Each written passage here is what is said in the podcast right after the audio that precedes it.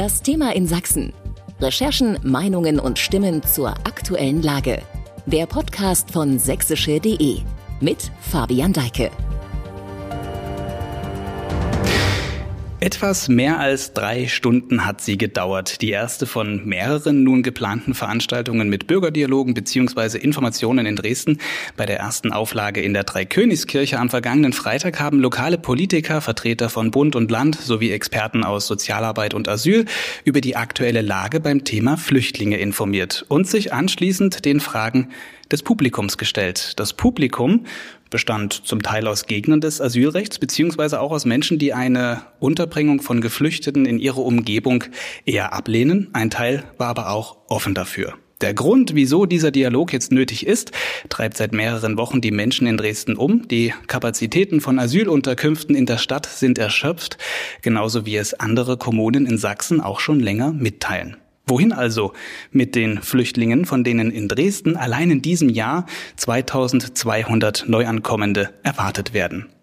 Darum geht es in dieser Folge Thema an Sachsen bei sächsische.de. Ich bin Fabian Deike und mir gegenüber sitzt Christine Kaufmann von der Partei Die Linke. Sie ist Bürgermeisterin für die Bereiche Arbeit, Soziales, Gesundheit und Wohnen in Dresden. Guten Tag, Frau Kaufmann. Guten Tag, Herr Deike.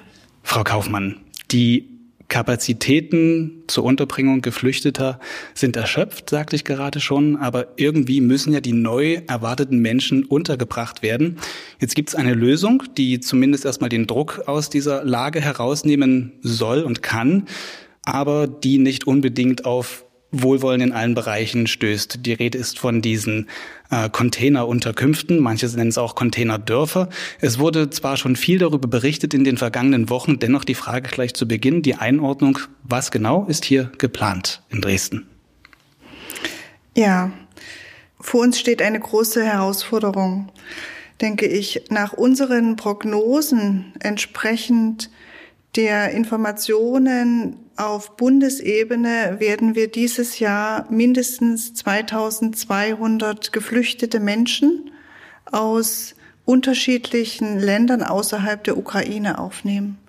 Wenn man weiß, dass wir seit Beginn des Krieges und damit vor über einem Jahr bereits 9500 geflüchtete Ukrainerinnen und Ukrainer begrüßt haben, willkommen geheißen haben, teilweise in privaten Unterkünften, teilweise aber auch in städtischen Liegenschaften und Wohnraum integriert haben, ist klar, dass der Puffer, den wir uns einst erarbeitet haben, um unsere Pflichtaufgabe der Begleitung und Unterbringung von asylsuchenden Menschen in Dresden erschöpft ist.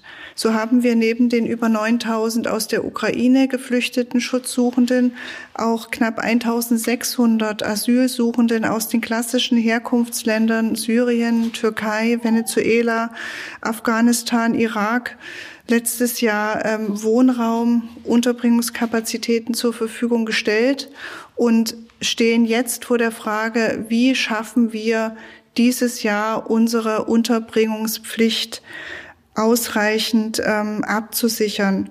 Und da muss man sehr ernüchternd ähm, sagen, auf dem Wohnraum gibt es nicht mehr oder auf dem Wohnungsmarkt gibt es nicht mehr ausreichend bedarfsgerechten, preisgünstigen und damit geeigneten Wohnraum.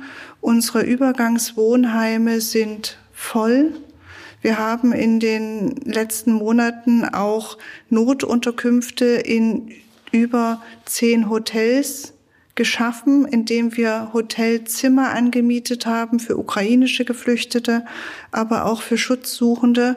Und dennoch reicht es nicht. Nach unseren Bedarfsanalysen ähm, fehlen uns aktuell noch über 1600 Platzkapazitäten, wie wir dies nennen und müssen damit kurzfristig auch auf sogenannte mobile Raumeinheiten zugreifen. Das ist der äh, amtlich korrekte Begriff für, für diese Containerlösung. Containerlösungen, hm. die wir in sehr kritischer Abwägung ähm, als Entscheidungsvorlage für die Politik ähm, quasi an neun verschiedenen Standorten in der Stadt Dresden jetzt als eine Lösungsoption ähm, zur Entscheidungsfindung für den Stadtrat anbieten.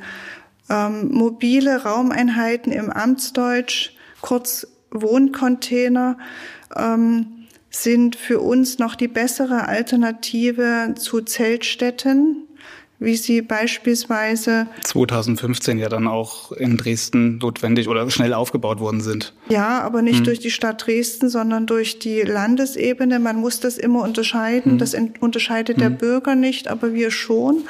Ähm, Leipzig hat sich jetzt als kommunal für geflüchtete Menschen ähm, verantwortliche Kommune für Zeltstädte entschieden. Wir haben gesagt, ähm, Zeltstädte wollen wir nicht mit Containerstandorten, wie wir sie als Kita- und Schulstandorte ähm, in den letzten Jahren konzipieren mussten und erlebt haben, kommen wir noch besser klar, weil es sind ähm, stabile ähm, Unterbringungsmöglichkeiten, die temporär ähm, genutzt werden können und ähm, die weitaus schlechter natürlich als Wohngebäude oder Heime für die Unterbringung von Menschen geeignet sind, aber immer noch besser als Zelte. Die Stadt Dresden hat nie, ähm, auch nicht in den vergangenen Jahren, ähm, Zeltdörfer aufgebaut. Ähm, man muss innerhalb der Bundesrepublik unterscheiden zwischen der Bundesebene, der Landesebene und der kommunalen Ebene. So ähm, sind die 16 Bundesländer dafür zuständig für die sogenannte Erstaufnahme. Mhm. Auch in Dresden gibt es Erstaufnahmeeinrichtungen, die seitens Das wird koordiniert von der Landesdirektion. Genau. Und die weist ja dann die Asylsuchenden den jeweiligen Kommunen zu. Ganz genau. Mhm. Das bedeutet also, dass beispielsweise auf der Bremer Straße in mhm. Dresden oder auf der Stauffenbergallee in Dresden Erstaufnahmeeinrichtungen sind.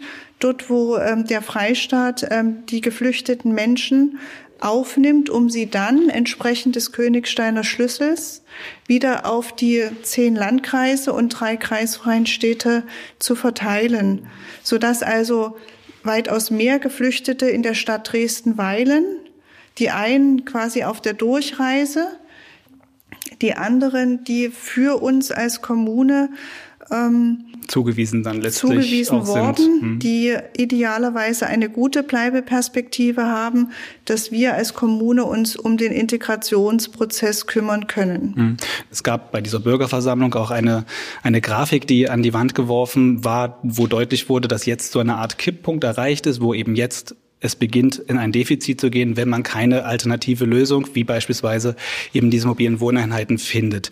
Nun werden diese mobilen Wohneinheiten an neuen Standorten aufgebaut. Vielleicht nochmal das auch zur Einordnung. Für welche Personengruppen, für welche Menschen ist das genau vorgesehen? Ist, das auch für Ukrainer oder ist das für andere Herkunftsländer gedacht? Hm. Ähm, wir haben diese mobilen Raumeinheiten an neun verschiedenen Standorten aktuell ausschließlich für Asylsuchende aus den klassischen Herkunftsländern geplant. Ähm, auch wenn zum aktuellen Zeitpunkt äh, im Freistaat Sachsen wöchentlich etwa 100 ukrainische Schutzsuchende und 300 ähm, Geflüchtete aus äh, den klassischen Herkunftsländern anlanden, muss man an dieser Stelle sagen, dass die ukrainischen Schutzsuchenden einen anderen Schutzstatus haben. Das bedeutet also, dass ihnen ähm, das teils langwierige Asylverfahren erspart bleibt, dass sie ähm, sich als schutzsuchend ausweisen aus der Ukraine kommend und quasi am nächsten Tag bereits sich frei auf dem Wohnungsmarkt und auf dem Arbeitsmarkt ähm, umtun können und damit eine andere ähm, Integrationsfähigkeit haben als Asylsuchende. Ähm, für die sind wir als Kommunen zuständig. Ähm, für die müssen und werden wir Unterbringungskapazitäten schaffen und bereithalten und sie dann quasi auf ihrem Weg in die Integration auch intensiv begleiten, mhm. bevor sie dann idealerweise ähm, einen Aufenthaltstitel bekommen, der sie befähigt, längerfristig oder für immer in Deutschland leben zu können. Mhm. Jetzt drängt sich aber bei der Containerlösung die grundsätzliche Frage auf. Sie deuteten das in Ihrer ersten Antwort vorhin schon so ein wenig an. Ähm, aus den Erfahrungen, die man 2015 gemacht hat mit Kapazitäten, die ja dann doch recht schnell äh, voll waren, ähm, wurde da seit 2015 vielleicht auch zu wenig einfach aufgebaut, um jetzt vielleicht einen solchen Härtefall, wie er jetzt ist, aufzufangen? Weil der Vergleich zu 2015 ist, wenn man die reinen Asylzahlen anguckt, ja, der hinkt ja. Es sind ja deutlich weniger als 2015 die Asylsuchen. Mhm. Wir hatten in den vergangenen Jahren ähm, uns immer eine Puffersituation als kommunale Ebene geschaffen. Auch in Dresden hatten wir über 300 ähm, sogenannte Platzkapazitäten uns erarbeitet und freigehalten. Ähm, aber wie ich es bereits sagte, war ähm, der Zustrom von Geflüchteten aus der Ukraine in dieser Weise nie absehbar. Und Unsere ähm, Puffer haben sich schlichtweg innerhalb kürzester Zeit aufgezehrt, so dass also diese diese Situation ähm, schon eine gewisse Zeit ähm, kapazitiv getragen hat und wir im Grunde genommen damit auch unserer Aufnahmeverpflichtung ähm, nachkommen könnten. Gleichsam haben wir natürlich auch beispielsweise in der Messe ähm, Notunterkünfte geschaffen, ein Ankunftszentrum sehr, sehr schnell auf den Weg gebracht.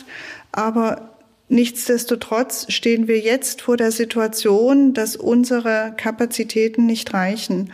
Wichtig ist auch an dieser Stelle nochmal sehr deutlich zu sagen, dass ähm, die kommunale Ebene und damit auch in Sachsen Kommunen ähm, eine finanzielle Unterstützung seitens des Freistaates und des Bundes nur erhalten für Menschen, die sie auch wirklich äh, begleiten.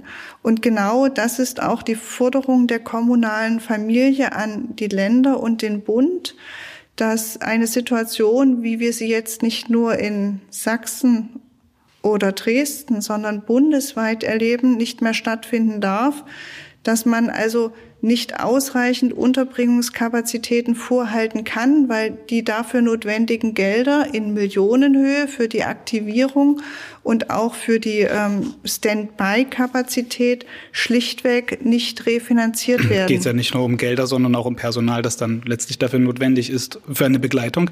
Kommen wir auf jeden Fall noch ähm, im späteren Verlauf auf dieses Thema.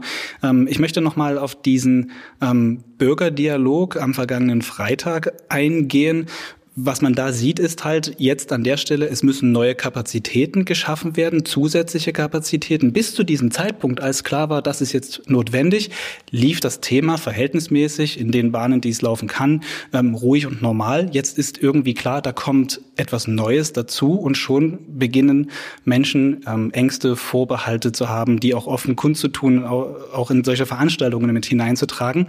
Ähm, diese Spannungen haben wir jetzt hier schon beleuchtet. Am vergangenen Freitag, wie gesagt, war in der drei Königskirche, diese Bürgersprechstunde. Und ich würde sagen, wir hören uns einfach mal zwei Minuten lang vier verschiedene O-Töne an, habe ich kurz zusammengeschnitten. Das sind Aussagen von Bürgerinnen und Bürgern, die unterschiedliche Auffassungen davon haben. Grundlegend will ich sagen, ich möchte niemals in die Verlegenheit kommen müssen, mit meinen Kindern zu fliehen. Aber wir haben diesen Standort vor den Kopf geknallt bekommen, in Steinwurfweite einer Oberschule, in unmittelbarer Nähe einer Grundschule, mehreren Kindergärten, Kinderkrippen sowie des Kinder- und Jugendnotdienstes, welcher bis brechend voll unter das Dach ist. Wie wird das gehandelt? Kann man denn diesen Standort nicht noch einmal überdenken? Es kann doch wohl nicht sein, dass an einer, in einer Gegend wie am der Gandering zusätzlich zu den Problemen, die dort bestehen, noch junge Männer aus islamischen Staaten hingebracht werden. Ähm, ich als Anwohnerin habe aber auch schon ein Problem, alleine mich draußen zu bewegen. Ähm, deswegen auch die Sorge um unsere Kinder. Ähm, wird denn für unser Wohngebiet auch, ist dort auch mal ein bisschen Sozialarbeit? Ist dort, ich sehe dort nichts. Ist dort was geplant? Ich kann mich gut erinnern an eine ähnliche Veranstaltung, so Mitte der 1990er Jahre, als wir viele Bosnien-Flüchtlinge hatten. Äh, da gab es auch viele Befürchtungen, dass wir das nicht verkraften mit den Flüchtlingen und äh, auch Stimmungsbilder, wie sie hier manchmal auftauchen. Und da kann ich nur sagen, ähm, die Befürchtungen haben sich nicht bestätigt. Und das, was das Einzige, was ich erlebe, was ich erlebe seitdem, ist, dass wir tatsächlich unterschiedliche Stimmungen haben in der Bevölkerung und dass wir intolerante Mitbürger haben, so wie Sie, die einen nicht ausreden lassen wollen. Und das ist traurig für die Kultur in dieser Gesellschaft.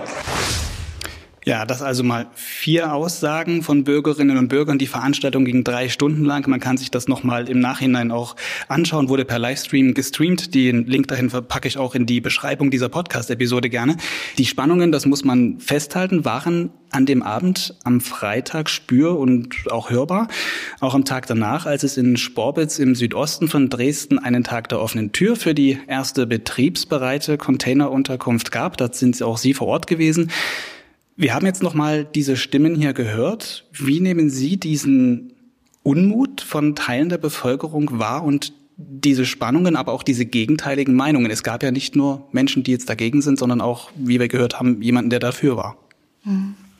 Wir haben uns ganz bewusst für diesen Bürgerdialog entschieden, der quasi auch zeitlich vorgeschaltet war des politischen Diskurses, den wir nun an den einzelnen Standorten in den Stadtbezirken und Ortsbeiräten ähm, führen werden, um aufzuklären. Dass es ein kontroverser ähm, Termin werden würde im Diskurs mit den Bürgerinnen und Bürgern, war uns sehr bewusst und dass ähm, auch der Diskurs nicht vergnügungssteuerpflichtig für uns werden würde auch. Ähm, warum? Weil wir natürlich ähm, nicht ganz in der Herausforderung, neue Kapazitäten schaffen zu müssen, neu im Geschäft sind, sondern haben 2015, 2016 ähnliche Ressentiments und Ängste und Befürchtungen ähm, in der Bevölkerung gespürt und haben daraus natürlich auch gelernt. Also insofern war klar, dass wir eine eine sehr kritische Zuhörerschaft ähm, haben würden, die auch sehr kontroverse Fragen ähm, stellen würde und ein kontroverses Meinungsbild uns gegenüber darstellen würde. Ähm, wir haben es uns keineswegs einfach gemacht, denke ich. Ähm, die Ängste, die geäußert worden sind, ähm, jenen sehr ähnlich, die auch 2015, 2016 geäußert worden, nämlich warum gerade bei uns es wird Mord und Totschlag erfolgen. Ähm, wir verstehen, dass da irgendwas passiert. Wir heißen das nicht gut, aber doch bitte nicht in unserer Nachbarschaft. Und das ist genau ähm, das Thema, was wir in der städtischen Verantwortung ähm, in dieser Weise nicht akzeptieren können, weil wir sind angetreten, um Lösungen zu finden für Probleme und das bedeutet auch Entscheidungen zu treffen, die eben nicht nur Nein heißen können, mhm. sondern einen Weg aufzeigen, wie wir ein Problem gemeinsam lösen. Und diese neun Standorte ähm, haben eine Kapazität von 42 Plätzen bis zu 152 Plätzen. Sie wurden in der gesamten Stadt auf städtischen Liegenschaften gesucht. Das sind die Liegenschaften, auf die die Stadt Dresden sofort Zugriffsrechte hat, weil sie in unserem Eigentum sind. Das sind Liegenschaften, die kurz- bis mittelfristig nicht aktiviert werden durch Bebauung welcher Natur auch immer, sondern eben ähm, Standortpotenzial für die mittelfristige Investition sind. Sollen ja zwei Jahre im etwa diese, oder die sollen ja für zwei Jahre stehen, die, die Wohneinheiten? Ganz genau. Hm. Also zum jetzigen Zeitpunkt sagen wir ähm, 24 Monate Nutzungszeit. Ähm, wer sich einen Container anschauen konnte in Sporbitz, der weiß, es ist nicht wirklich wohnlich und heimlich, wie man sich ein hm. schönes Wohnen vorstellt. Es ist ein Container, in dem vier Personen in zwei Doppelstock Betten hm. ähm, sich einen Raum teilen werden. Ähm, warum nun genau diese Standorte? Ähm, wie gesagt, Grund und Boden gehören der Kommune. Ähm, es müsste, es musste ein Standort sein, ähm, der dann in die engere Wahl gekommen ist, der auch medial gut angebunden war, bedeutet also, dass wir sozusagen schon Infrastruktur im Boden hatten, ähm, Strom- und Wasserverfügbarkeit damit, dass aber auch der Standort an die Infrastruktur gut angebunden ist. Also genau, da gibt es ja aber, und das hat man auch an diesem ähm, Informationsabend gespürt, ähm, ja durchaus auch andere Ansichten und Meinungen, die Beispielsweise Sporbitz oder Marsdorf war ja auch vor Ort gewesen. Äh, Anwohner, die sich ja eher darauf auch nochmal abgehoben sind. Diese Lagen sind ja Randlagen von Dresden und eher nicht so optimal angebunden, wie es vielleicht andere Liegenschaften vielleicht wären. Ähm, für die Auswahl der Standorte bin ich als Sozialdezernentin jetzt nicht in vorderster Front und prioritär zuständig. Auch ich äh, wünschte mir, wir würden teilweise stärker in im geschlossenen Siedlungskörper und damit in der Mitte der Gesellschaft Standorte finden. Aber diese sind eben aufgrund eines Auswahlprozesses dann relativ schnell aktivierbar ähm, gekennzeichnet worden. Liegt das auch daran, dass eben jetzt so ein hoher Handlungsdruck einfach war, weil eben dieser Kipppunkt erreicht ist? Man musste jetzt auch Standorte finden? Na sicher. Also hm. wer lebt schon gern in Containern? Hm. Ne? Also würden wir Wohnraum in ausreichendem Maße haben, würden wir in Wohngebäuden Menschen unterbringen. Das ist ganz klar auch als Sozialdezernentin meine erste Priorität. Gleichsam weiß ich aber, dass unsere Kapazitäten randvoll gefüllt sind und wir momentan einfach keine andere Chance haben. Mhm. Die Alternative wäre zu diesem Standorten aus jetziger Sicht ähm, die Messe. Mhm und Turnhallen hm. zu aktivieren, weil das wäre ebenfalls relativ schnell für die Kommune ähm, eine Möglichkeit, viele Menschen zu unterzubringen. Und an dieser Stelle muss man sich fragen, ist das gut für uns, für unsere Gesellschaft, für unsere Kinder, für unsere Sportler? Oder finden wir noch andere Lösungen? Hm. Und ja, neben diesen mobilen Raumeinheiten gibt es noch eine zweite Lösung, die heißt weiterhin Hotelkapazitäten, Hotelzimmer anzumieten. Was Aber, sicherlich auch teurer ist dann am Ende als Container. Ähm, sicherlich, aber auch hier muss man das Bild vor Augen haben, dass ähm, entweder wildfremde erwachsene Menschen in einem Hotelzimmer sich gemeinsam ein Hotelzimmer über Wochen oder Monate teilen, was am Anfang gegebenenfalls sogar romantisch und, und schön ähm, dem einen oder anderen ähm, in den Kopf schießt, ähm, wird irgendwann mal ähm, ganz sicher etwas Nervenaufreibendes und weniger Gutes. Mhm. So, also dessen muss man sich bewusst sein. Die mobilen Raumeinheiten sind ebenfalls nicht die ideale Unterbringungsform, das ist uns allen klar, aber aus Mangel an Alternativen mit dem Bewusstsein, dass wir hier in der Pflicht sind und Menschen zugewiesen bekommen, egal ob wir probate Unterbringungskapazitäten vorhalten können oder nicht, mhm. ähm, sind diese mobilen Raumeinheiten jetzt temporär für zwei Jahre in Planung. Und genau um das eben mitzuteilen, gibt es diese Informationsveranstaltungen dann auch, um einfach dafür eine Verständnisebene auch herzustellen bei denjenigen, vor allem bei denjenigen, in deren Umgebung, Wohnumgebung dann auch diese Unterkünfte entstehen. Ähm, nun haben wir gerade eben noch mal die Töne gehört. Das war jetzt eine Auswahl dessen, was man auch am Freitag hören konnte. Da gab es noch ganz andere Wortmeldungen. Ähm, wenn man sich jetzt Ihre Ausführungen auch am Freitag, aber auch jetzt hier anhört und sich dann vergegenwärtigt, was die andere Seite sagt, die jetzt nicht mehr unbedingt in der Mitte drin ist, sondern auf der Asylgegnerseite ist. Man hat da diesen dieses, diese Schwierigkeit, diese unüberwindbar scheinende, dass da eine Verständnisebene hergestellt wird. Glauben Sie, das kann irgendwie gelingen? Auch mit solchen Formaten? Unser Anspruch ist es, als Kommune zum einen transparent und offen zu informieren, die rechtliche Lage darzustellen und über geplante äh, notwendige Entscheidungen zu informieren. Der Bürgerdialog sollte insbesondere dazu dienen, die große Herausforderung darzustellen, die Diskussion, die in den Stadtbezirksbeiräten und Ortschaftsräten stattfinden soll, wird sich konkret mit einzelnen Lagen auseinandersetzen und damit quasi den Diskurs und die Meinungsbildung in der, ich nenne es bewusst, äh, Mikrolage eines Stadtteils zum Thema haben.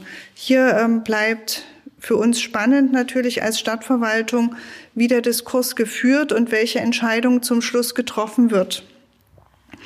Ähm, ich glaube, dass viele Bürgerinnen und Bürger am Freitag in die Dreikönigskirche gekommen sind, nicht um zu diskutieren und ein Grundverständnis dafür zu bekommen, in was für einer Situation wir uns aktuell befinden, sondern quasi ihren Frust ähm, frei herauszusprechen und ihre Ängste und Ressentiments ähm, auch artikulieren zu können. Das ist okay. Ne? Das war ähm, wichtig und das muss auch eine Stadt wie Dresden aushalten. Indes muss auch allen Bürgerinnen und Bürgern klar sein, dass wir, da wiederhole ich mich, auf gesamtstädtischer Ebene Lösungen finden müssen. Das mhm. Problem ist da. Es lässt sich nicht wegdiskutieren, weder klein noch groß diskutieren. Wir brauchen Lösungen. Und es wird, wird sich auch mit diesen Veranstaltungen wahrscheinlich nur schwer ändern lassen. Bestimmte festgefahrene Positionen, so ist das nun mal. Ähm, für die große Menge an Masse an Personen, an Menschen in der Stadt ist es ja aber eher so, dass man sie durchaus noch mit Informationen gewinnen kann, Vertrauen gewinnen kann. Um diese Verständnisebene herzustellen, ist Vertrauen unerlässlich. Nun hat aber ausgerechnet ein Streit um die Besetzung von Bürgermeisterposten in Dresden, ja, das Vertrauen in das politische Handeln der Verwaltung in den vergangenen Monaten doch belastet. Manche Beobachter sprachen auch von einem politischen Theater. Nun war auch bis kurz vor diesem Bürgerdialog am Freitag die Teilnahme Dirk Hilberts daran unklar. Ihre Partei, die Linke, warf dem Oberbürgermeister sogar Feigheit vor, dass er nicht mit den Bürgern in Dialoge gehen wolle. Er war dann schließlich doch dabei. Die Frage liegt aber auf der Hand. Die Dresdner Kommunalpolitik überzeugt momentan eher nicht durch ein geeintes Auftreten. Wie wollen Sie Vertrauen bei den Menschen bei so sensiblen Themen schaffen, wie eben dieser Asylpolitik, wenn es ähm, ja doch so, so eine Kriselstimmung da herrscht? Hm. Also ich kann jetzt nur für die Stadtverwaltung Dresden und damit für mein Ressort sprechen, ähm, was für Arbeit, Soziales, Gesundheit und Wohnen zuständig ist und damit eben auch die Begleitung von Asylsuchenden als Schwerpunkt sozialarbeiterischen Agierens beinhaltet. Ähm, ich war dankbar dafür, dass der Oberbürgermeister als Verwaltungsspitze dann am Freitag Zeit finden konnte und auch die richtigen Worte gefunden hat, um eben die Stadtverwaltung und damit das Thema der Pflichtaufgabe der Begleitung von Asylsuchenden im Setting eines Bürgerdialoges darzustellen. Die Stadtverwaltung als solches ähm, arbeitet in ihrer Gesamtheit arbeitsteilig. So ist beispielsweise der Baubürgermeister dafür zuständig, Asylkapazitäten bereitzuhalten, vorzuhalten, ähm, weil eben ähm, die Liegenschaftsverwaltung ähm, unter seiner Führung agiert. Ich wiederum in meiner Funktion als Sozialdezernentin bin für die Begleitung und Integration von Geflüchteten zuständig und über allen steht natürlich der Oberbürgermeister. Insofern denke ich, dass es gut war, dass ähm, der Oberbürgermeister Dirk Hilbert am Freitag mit anwesend war und sich auch den Fragen und Meinungen der Bürger und Bürgerinnen gemeinsam mit mir und anderen Vertretern des Bundes und des Landes gestellt hat. Diese Signalwirkung, dass man dann doch gemeinsam auftritt, war also auch eine wichtige. Ich denke, ja, natürlich. Hm. Kommen wir vielleicht nochmal auf den Punkt, der jetzt in Ihren Bereich fällt, weil Sie das gerade nochmal betont haben. Ähm, die Sicherheit der Bewohner war ein Thema, was auch bei diesem Bürgerdialog, um nochmal darauf zu sprechen zu kommen, eins war. Ähm, Sicherheit bedeutet einerseits für die Menschen, die in der Umgebung wohnen, das war auch herauszuhören, ähm, Sicherheit vor denen, die jetzt in diesen Containern sind. Da gibt's ja diese Ängste und diese Vorbehalte. Und auf der anderen Seite ist natürlich auch ein Sicherheitsaspekt für die Menschen, die jetzt in diesen Wohnunterkünften leben werden. Die bekommen das ja auch irgendwie mit, was gerade hier diskutiert wird. Wie kann man jetzt für beide Seiten ähm, dafür diese Sicherheit sorgen und in dieser Diskussion auch für Beruhigung sorgen? Also wir haben in der Gesamtstadt viele Übergangswohnheime schon seit vielen Jahren, teilweise seit Jahrzehnten für Geflüchtete und Schutzsuchende am Start. Alle, ähm, wir nennen sie Übergangswohnheime, haben ein Betreiberkonzept und ein Sicherheitskonzept, was es uns als Kommune ermöglicht, gleiche ähm, Standards für ähm, den Schutz und auch für die sozialarbeiterische und pädagogische Begleitung von Geflüchteten abzusichern.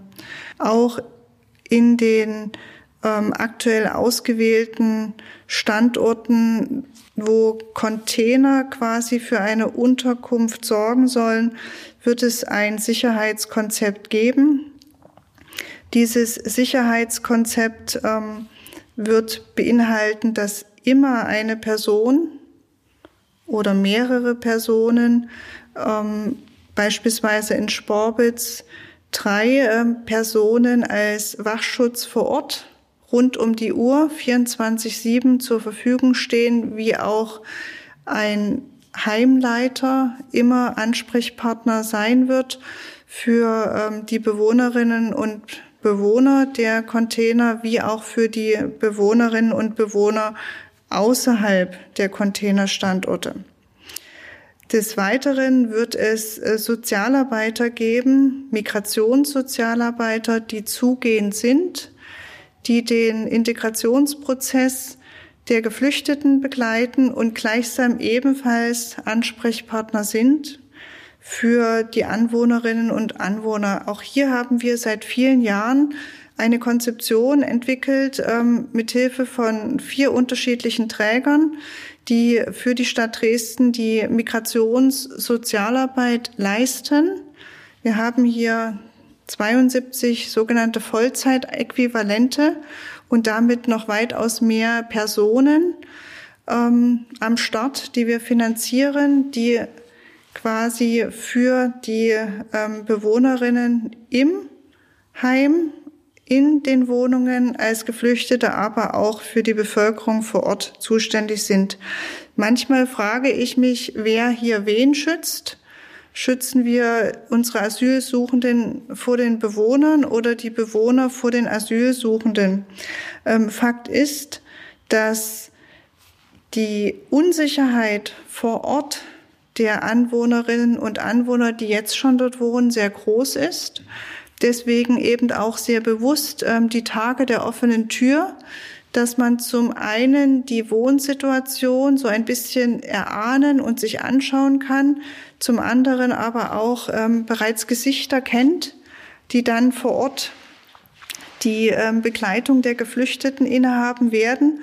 Zum anderen muss man aber auch wissen, das sprachen Sie ja auch gerade an, dass natürlich auch unsere Asylsuchenden Ängste haben.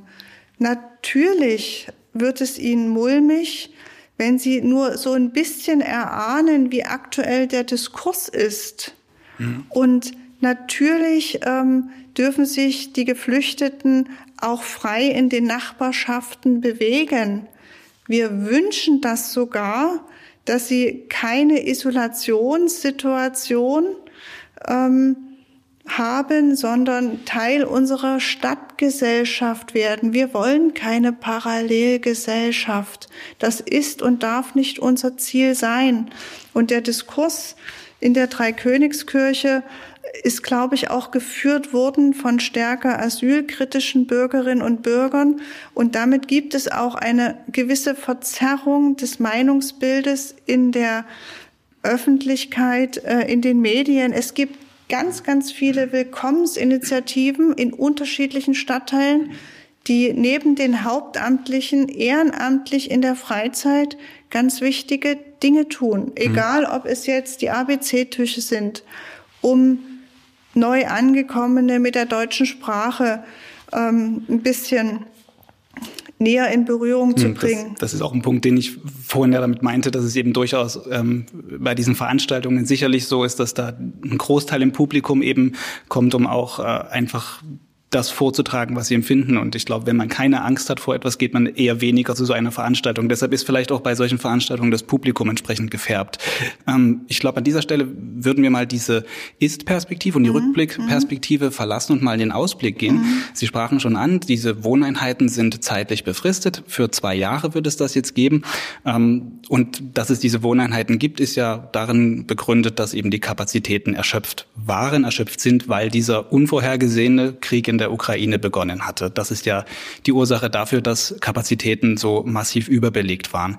Werden jetzt die nächsten zwei Jahre in Dresden dann dafür genutzt, um weitere Kapazitäten aufzubauen für einen Fall, dass wenn die Zahlen irgendwann vielleicht wieder runtergehen sollten, man dann gewappnet ist, auch für einen solchen Ansturm?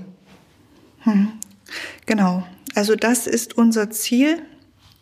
Ähm, wir sind aktuell gerade dabei, als Stadtverwaltung eine sogenannte Strategievorlage zu erarbeiten, die wir dann auch in den nächsten Tagen ähm, in den internen und dann in den ähm, Geschäftsgang, der auch für die Öffentlichkeit wahrgenommen werden kann, geben, weil es eben nicht die ideale Lösung ist, Menschen in Container zu pferchen, sondern es unsere Pflicht sein muss, ähm, ausreichend Unterbringungskapazitäten in echten Häusern zu schaffen.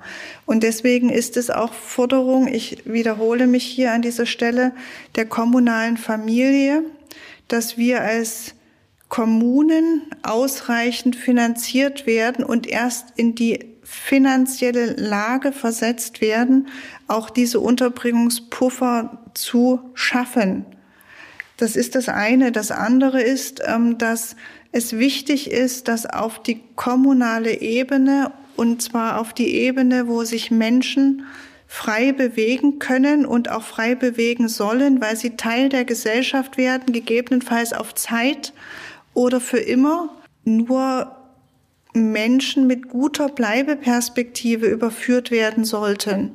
Wenn von vornherein klar ist, dass Menschen kommen, die nur wenige Tage oder Wochen, bevor sie wieder rückgeführt oder abgeschoben werden oder weil sie ähm, strafrechtlich bereits ähm, schon verfolgt werden, ähm, überführt werden, dann, dann ist das eine schwierige Integrationsarbeit, die leistbar ist. Hm. Ja, so und der Deal muss schlichtweg sein, dass so wie es auch einst versprochen wurde, dass wir hier arbeitsteilig unterwegs sind hm. und wir nicht das Unmögliche möglich machen und leisten können und sollen, sondern uns auf diesen Integrationsprozess, auf den Integrationsprozess in Wohnraum und auf den Arbeitsmarkt einlassen können und konzentrieren können. Mhm, beim Stichwort Arbeitsmarkt sprechen Sie etwas an. Bis 2035, so schätzt es der Sächsische Unternehmerverband, wird die Fachkräftelücke in Sachsen auf ungefähr 210.000 offene Stellen anwachsen. Das ist 2035 nicht so lange hin. Bis dahin ist, werden jährlich mehr Stellen frei sein. Ähm, was unternimmt konkret die Stadt dann in den nächsten Jahren auch dafür, dass eben potenziell mit guter Bleibeperspektive ausgestattete Asylsuchende integriert werden, auch in den Arbeitsmarkt? Integration in den Arbeitsmarkt dauert eine gewisse Zeit. Zum einen ist die Sprachbarriere eine große und nicht zu unterschätzende. Und die Sprachkompetenz als Schlüssel für die Integration ist der erste wichtige Schritt. Zweitens, viele geflüchtete Menschen haben durchaus auch einen Beruf erlernt, sind Fachkräfte in ihren Herkunftsländern gewesen. Die Anerkennung ihrer Berufsabschlüsse indes dauert auch in Deutschland, in Sachsen und damit in Dresden eine gewisse Zeit, was ähm, Zeit bedeutet, wenn man zwei Jahre wartet, um, das ist immer das schöne Beispiel, als Arzt bestätigt zu werden und zwischenzeitlich als Pizzafahrer zu arbeiten, kann nur jener nachempfinden, den es so geht. Also hier müssen wir die Prozesse beschleunigen. Auch das ist eine Forderung der kommunalen Ebene an, in dem Falle das Land. Die Prozesse der Anerkennung von Berufsabschlüssen müssen verkürzt werden. Personen, die noch keine äh, abgeschlossene Berufsausbildung haben, die wir sozusagen qualifizieren müssen, die benötigen ebenfalls eine gewisse Zeit mhm. oder auch ein Studium zu beenden um damit einen anerkannten Hochschulabschluss ähm, zu haben, bedarf Zeit. Fakt ist aber, dass wir über 3600 ähm, aus den acht stärksten Herkunftsländern in Dresden Menschen haben, die bereits eine sozialversicherungspflichtige Tätigkeit ähm, aufgenommen haben. Das sind Menschen, die jetzt bei der DVB beispielsweise Straßenbahnfahrer geworden sind oder in anderen Berufen im Bereich der Pflege jetzt einen Abschluss erreicht haben und als Pflegefachkraft tätig werden. Ne? Es sind nicht wenige Personen, die das geschafft haben. Die Stadt Dresden hat in der Vergangenheit ein Projekt gestartet, in dem sie ein vorbereitendes Jahr für fünf unterschiedliche kommunale Unternehmen organisiert hat, in dem ein eigenständiges Curricula erarbeitet wurde dieses vorbereitende Jahr dazu diente, eine gewisse fachliche Expertise, sprachliche Expertise zu erreichen, um junge Menschen dann in die Ausbildung in unseren Berufsfachschulen hm. ganz normal mitzuführen. Hier haben wir viele gute Abschlüsse gehabt. Ähm, und das war eine Erfolgsgeschichte. Wir haben eine Fachkräfteallianz auf Bundes, nicht auf Bundes, sondern auf Landes- und kommunaler Ebene, die unser Fachkräfteproblem auch in Dresden lösen möchte. Und hier gilt es auch, den Fokus stärker auf die bereits zu uns gewanderten Menschen zu lenken. Wir suchen momentan in Kirgisistan Fachleute für den sächsischen Markt. Alles super, sage ich. Schaut euch doch einfach, ich sage es bewusst, das Humanpotenzial hier mhm. an dieser mhm. Stelle an.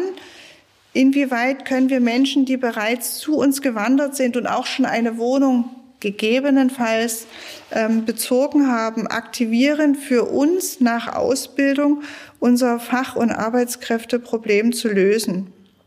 Also es hat sich in den vergangenen Monaten und Jahren ganz, ganz viel Gutes gezeigt, aber Integration benötigt Zeit. Benötigt auch Geld und auch Personal. Und da sind wir bei der nächsten Frage, wird dann auch noch mehr Sozialarbeit passieren? Es wird ja auch mehr Kapazitäten geschaffen. Hm. Wir haben ein System in den letzten Jahren geschaffen und haben es im Jahr 2019 auch gemeinsam mit Fachleuten, Politik und Trägern von der Flüchtlingssozialarbeit zur Migrationssozialarbeit umbenannt. Migrationssozialarbeit deswegen, weil der Status eines Geflüchteten endet mit dem Aufenthaltstitel und dann normalerweise auch die Begleitung des Geflüchteten. Ganz klar ist, dass ein Geflüchteter aber mit seinem Statuswechsel nicht automatisch bar jeglicher Probleme ist. Insofern haben wir in den letzten Jahren sehr viel ähm, fachlich konzeptionelle Arbeit in den Ansatz unserer Migrationssozialarbeit ähm, gesteckt und haben ein, ich meine fast in Deutschland einmaliges System aufgebaut an Personen konkreter, aber auch struktureller Assistenzarbeit. Ich mache ein Beispiel. Ähm, wir haben eine Phase des Ankommens, in der jeglicher Geflüchtete eine Grundleistung und damit ein Kennenlernen seines Assistenten ermöglicht bekommt, dem hier das Ankommen erleichtert werden soll. Diese Willkommensleistungen können in Fachleistungen überführt werden, wenn manifeste Probleme gegeben sind, beispielsweise ähm, schwere Erkrankungen oder ähm, Traumata gegeben sind. Und wir haben Integrationsbüros, die Menschen, migrantischen wie auch ähm, deutschsprachigen Bürgern die Möglichkeit geben, sich zu informieren, sich auszutauschen. Dafür haben wir finanziell roundabout fünf Millionen Euro Aufwände bekommen aber seitens des Freistaates in diesem Falle nur 1,8 Millionen Euro refinanziert. Das mhm. ist mhm. ganz klar zu wenig. Gute Integrations- und Begleitarbeit kostet schlichtweg Geld. Also diese Forderung steht damit klar dass da an der Stelle eben eine Unterstützung kommen muss, um einfach äh, diese Integration und Migrationsarbeit besser zu gestalten in den kommenden Jahren. Mhm. Ganz klar. Es muss ausreichend finanziert werden und es muss auch verlässlich finanziert werden. Und die Begleitung, die Integrationsarbeit muss eine Pflichtaufgabe auch für die Landesebene und damit als Pflichtaufgabe für die Kommunen werden. Das bedeutet für mich, dass es keine freiwillige Leistung sein kann, geflüchtete Menschen und schutzsuchende Menschen gut zu begleiten. Weil aktuell haben wir die Aufnahme ist ja letztlich auch eine Verpflichtung. Warum sollte dann nicht auch die Begleitung am Ende ist eine, eine kausale, logischer Zusammenhang. Wir reden jetzt schon eine ganze Weile, also eine Dreiviertelstunde sprechen wir jetzt schon zu diesem Thema. Ich hätte aber noch ein abschließendes Thema, einen abschließenden Bereich. Der Krieg in der Ukraine. In Deutschland hat sich die Zahl der hier lebenden Ukraine-Flüchtlinge seit August bei etwa einer Million Menschen eingependelt. In Dresden sind es um die 8000. Korrigieren Sie mich gerne. Die Frage ist eine andere. Die Ukrainer zählen in diese 2200 erwarteten Flüchtlinge dieses Jahr nicht hinein. Die Gruppe steht, das hatten wir hier schon im Gespräch, statistisch also daneben.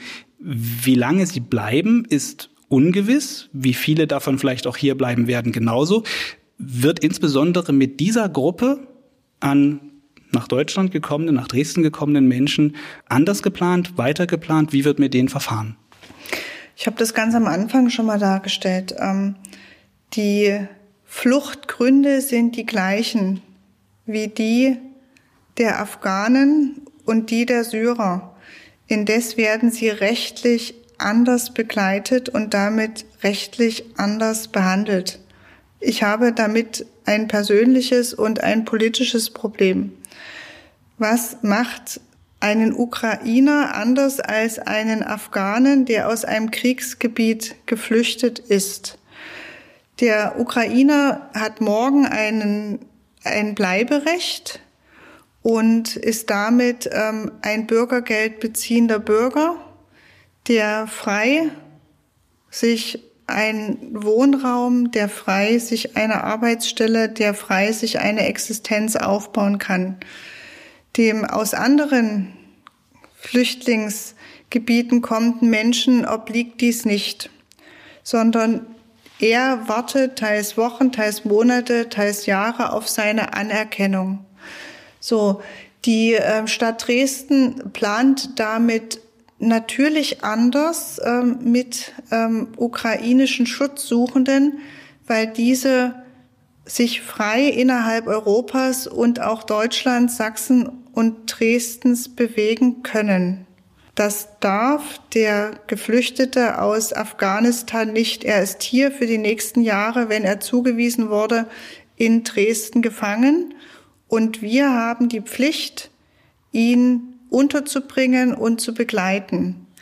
Das bedeutet also, wenn die Kriegssituation in der Ukraine und momentan deutet leider nichts auf Frieden hin, weiterhin anhaltend ist, werden weiterhin ukrainische Schutzsuchende auch nach Deutschland, Sachsen und Dresden migrieren. Und auch für diese Menschen bedarf es einer probaten Begleitung, die aber erfreulicherweise auch ganz viel durch eigenes Engagement der Ukrainer selbst, die hier Freunde haben, die hier Mäzen haben, die auch teils in privaten Unterkünften sofort ankommen, von Dresdnerinnen und Dresdnern willkommen geheißen werden, ähm, untergebracht werden. Für die anderen ähm, geflüchteten Gruppen übernehmen die Stadt Dresden die Aufgabe und die Verantwortung. Mhm. Und insofern sind bei unseren aktuellen Planungen auch die 2200 Geflüchteten ohne ukrainische Schutzsuchende geplant und bearbeitet. Hm. Die Ukrainer sind natürlich die, wenn man sie dazu zählen würde, die viel größere Gruppe als alle anderen zusammen. Aber die ukrainischen Geflüchteten sind Bürger dieser Stadt ohne Flüchtlingsstatus. Sie können Bürgergeld beantragen, sie können eine Wohnung sich suchen, sie können frei leben. Das kann ein afghanischer Geflüchteter nicht. Hm, das kritisiert ja unter anderem auch der Flüchtlingsrat schon seit Ganz mehreren genau. Monaten. Ähm, ist jetzt auch keine so neue äh, Diskussion. Mhm. Mir war nochmal richtig äh, wichtig herauszuarbeiten, eben was konkret in Dresden dann mhm. ähm, geplant wird oder wie mit diesen Flüchtlingen verfahren wird. Auf was Sie hinaus mhm. wollen, ist sicherlich, dass jetzt unabhängig der Herkunft jeder geflüchteter Mensch wohnen muss. Mhm. Und genau das ist das Thema und Problem, was uns natürlich umtreibt. Weil mit jedem geflüchteten Menschen, mit jeder geflüchteten Familie, mit jedem geflüchteten Haushalt wächst der Bedarf auf preisgünstigen Wohnraum. Und wer den Diskurs aktuell in Deutschland, in Sachsen und auch in Dresden verfolgt, ähm, der weiß, dass das Schaffen von sozialen Wohnungen aktuell nicht realistisch finanzierbar ist, weil die Kosten für die Errichtung astronomische Höhen erreicht haben, die dann wiederum eine preisgünstige Miete mhm. gar nicht ermöglichen. Insofern ist es auch hier eine Forderung von mir, aber auch der kommunalen Familie insgesamt, stellt die öffentliche Förderung für den sozialen Wohnungsbau auf andere Füße. Mhm. Weil kurzfristig reden wir über die Schaffung von Asylunterkünften in Heimen, in hm. Containern, hm. in Zelten, wo auch immer. Was ja natürlich nicht nachhaltig ist an richtig, der Stelle, hm, wird abgebaut. Hm. Langfristig muss man sich aber die Frage stellen, wie kann es uns gelingen, in Großstädten wie München, in Frankfurt, Dresden oder Berlin diese Menschen auch unterzubringen in ihren eigenen Wohnungen. Hm. Und da stehen aktuell in allen Städten die großen Fragezeichen vor den Kommunen, hm.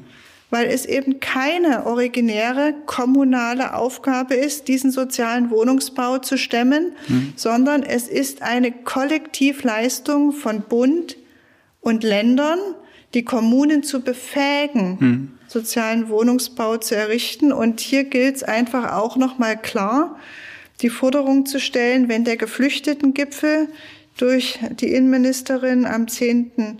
Mai gemeinsam mit dem Bundeskanzler stattfindet, diese Perspektive nochmal zu schärfen. Wir brauchen Geld für die Unterbringung von Geflüchteten, aber auch für die langfristige Integration und den sozialen Wohnungsbau nicht nur für Geflüchtete, hm. sondern auch für andere Menschen, die auf einkommens- und bedarfsgerechten Wohnraum in größeren Städten angewiesen hm. sind. Hm.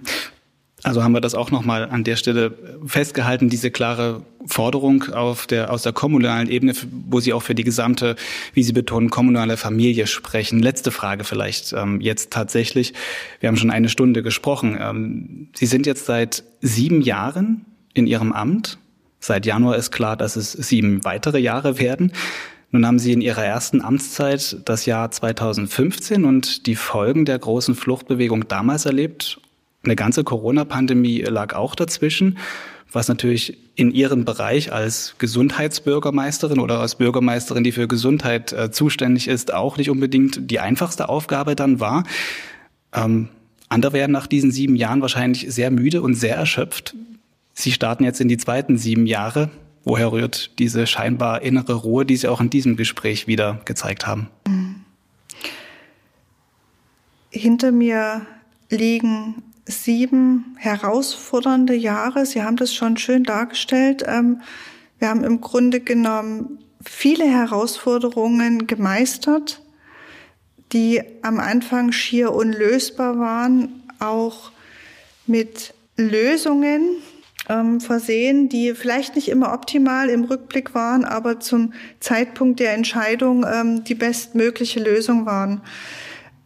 Ich habe große Lust, die nächsten sieben Jahre in dieser Stadt ähm, weiterhin Verantwortung zu übernehmen und auch Entscheidungen zu treffen, die nicht immer einfach sind und die auch nicht immer für Begeisterungsströme, äh, nicht Ströme, sondern Stürme ähm, für alle Bevölkerungsgruppen ähm, sein werden, weil wir brauchen Konzepte, wir brauchen Entscheidungen, die Menschen befähigen, in dieser Stadt zu wohnen, gesund zu wohnen und auch glücklich zu wohnen, die ohne diese Entscheidungen keine Chance hätten. Die nächsten Wochen und Monate werden keine einfachen sein. Wir treffen auf eine Bevölkerung, die Ängste haben, an denen Corona auch nicht spurlos vorübergegangen ist, die existenzielle Ängste entwickeln mussten, die psychosomatische ähm, Probleme haben, die einfach mit sich selbst auch beschäftigt sind und damit auch keine Ressourcen mehr gegebenenfalls haben, Probleme anderer zu lösen, weil die eigenen mhm. Probleme mhm. so stark vor der Brust sind. Und hier gilt es auch für uns als Verwaltung, ein, eine Art Kompass zu erarbeiten, der da heißt, ähm, jeder, der Unterstützung und Hilfe benötigt, der bekommt sie auch in dieser Stadt. Und Entscheidungen werden zumindest in meinem Ressort nicht aus dem Bauch heraus getroffen, sondern sie basieren auf konzeptionellen Überlegungen, auf fachlichen Entscheidungen und Abwägungen. Und das ist mir auch an dieser Stelle wichtig, weil in den Gesprächen nehme ich immer wahr, dass Menschen nach unten treten und sagen, da nimmt man mir was weg, was ich mir erarbeitet habe oder ähm, die bekommen Privilegien, die habe ich so nicht. Mhm. Ja, ähm, das ist ein verzerrtes Bild der Wirklichkeit. Jeder Mensch, der Hilfe und Unterstützung benötigt, der bekommt sie auch. Nur man muss ähm, auch den einzelnen Menschen befähigen, sich Hilfe und Unterstützung zu holen. Noch ein Beispiel vielleicht. Ähm, eine ältere Dame erklärte mir, sie weiß gar nicht ein noch aus ähm, in ihrer Situation. Sie ist völlig alleingelassen, wo ich einfach sagen muss, ähm, kommen Sie doch bitte zu uns. Wir beraten Sie gern, wir begleiten Sie gern. Sie haben ganz viele Möglichkeiten, auch finanziell unterstützt zu werden. Da gibt es eine gewisse Grundscham, insbesondere unter der älteren Bevölkerung, wo für mich klar ist, nein, das muss nicht sein. Sie haben ihr Leben lang gearbeitet, unseren Wohlstand aufgebaut und jetzt unterstützt sie die Gesellschaft. Aber sie müssen sich bei uns melden. Ne? Das bedeutet also auch meine Mission jetzt für mich und mein Team. Wir müssen noch viel, viel viel mehr unsere Dienstleistungen, unsere Strategien, unsere sozialpolitischen Ansätze für alle Bevölkerungsschichten noch viel, viel intensiver kommunizieren, um klarzumachen, diese Gesellschaft ist solidarisch. Sie unterstützt jene, die Hilfe brauchen. Wir haben Ressourcen in den Quartieren, in den Nachbarschaften und es gilt, sie einfach zu nutzen. Und ja, ich habe viel Lust daran, diese Gesellschaft in Dresden noch etwas sozialer zu machen, in ihrer gesamten kulturellen Vielfalt und Heterogenität. Zum Schluss sind wir alle nur Menschen, die sicher und glücklich miteinander leben wollen. Es war eine lange Antwort auf diese letzte Frage zugegeben, aber am Ende auch würde ich das als Schlusswort stehen lassen. Das war Christine Kaufmann, Bürgermeisterin für die Bereiche Arbeit, Soziales, Gesundheit und Wohnen in Dresden. Vielen Dank für dieses Gespräch. Sehr gerne. Vielen Dank auch für Ihre Fragen. Damit geht diese Folge Thema in Sachsen zu Ende. Das Thema an sich ist es aber sicherlich nicht. Das ist noch nicht zu Ende erzählt. Die weiteren Entwicklungen, insbesondere zur Situation bei der Unterbringung von Geflüchteten in Dresden, aber auch generell in Sachsen, dazu berichten wir weiter auf sächsische.de. Wie immer verlinke ich auch zum Inhalt dieser Folge passende Themen in der Beschreibung beziehungsweise im dazugehörigen Artikel auf sächsische.de zu dieser Episode. Hier im Podcast geht es in zwei Wochen weiter, dann mit dem nächsten Thema in Sachsen. Bis dahin, Ihnen alles Gute.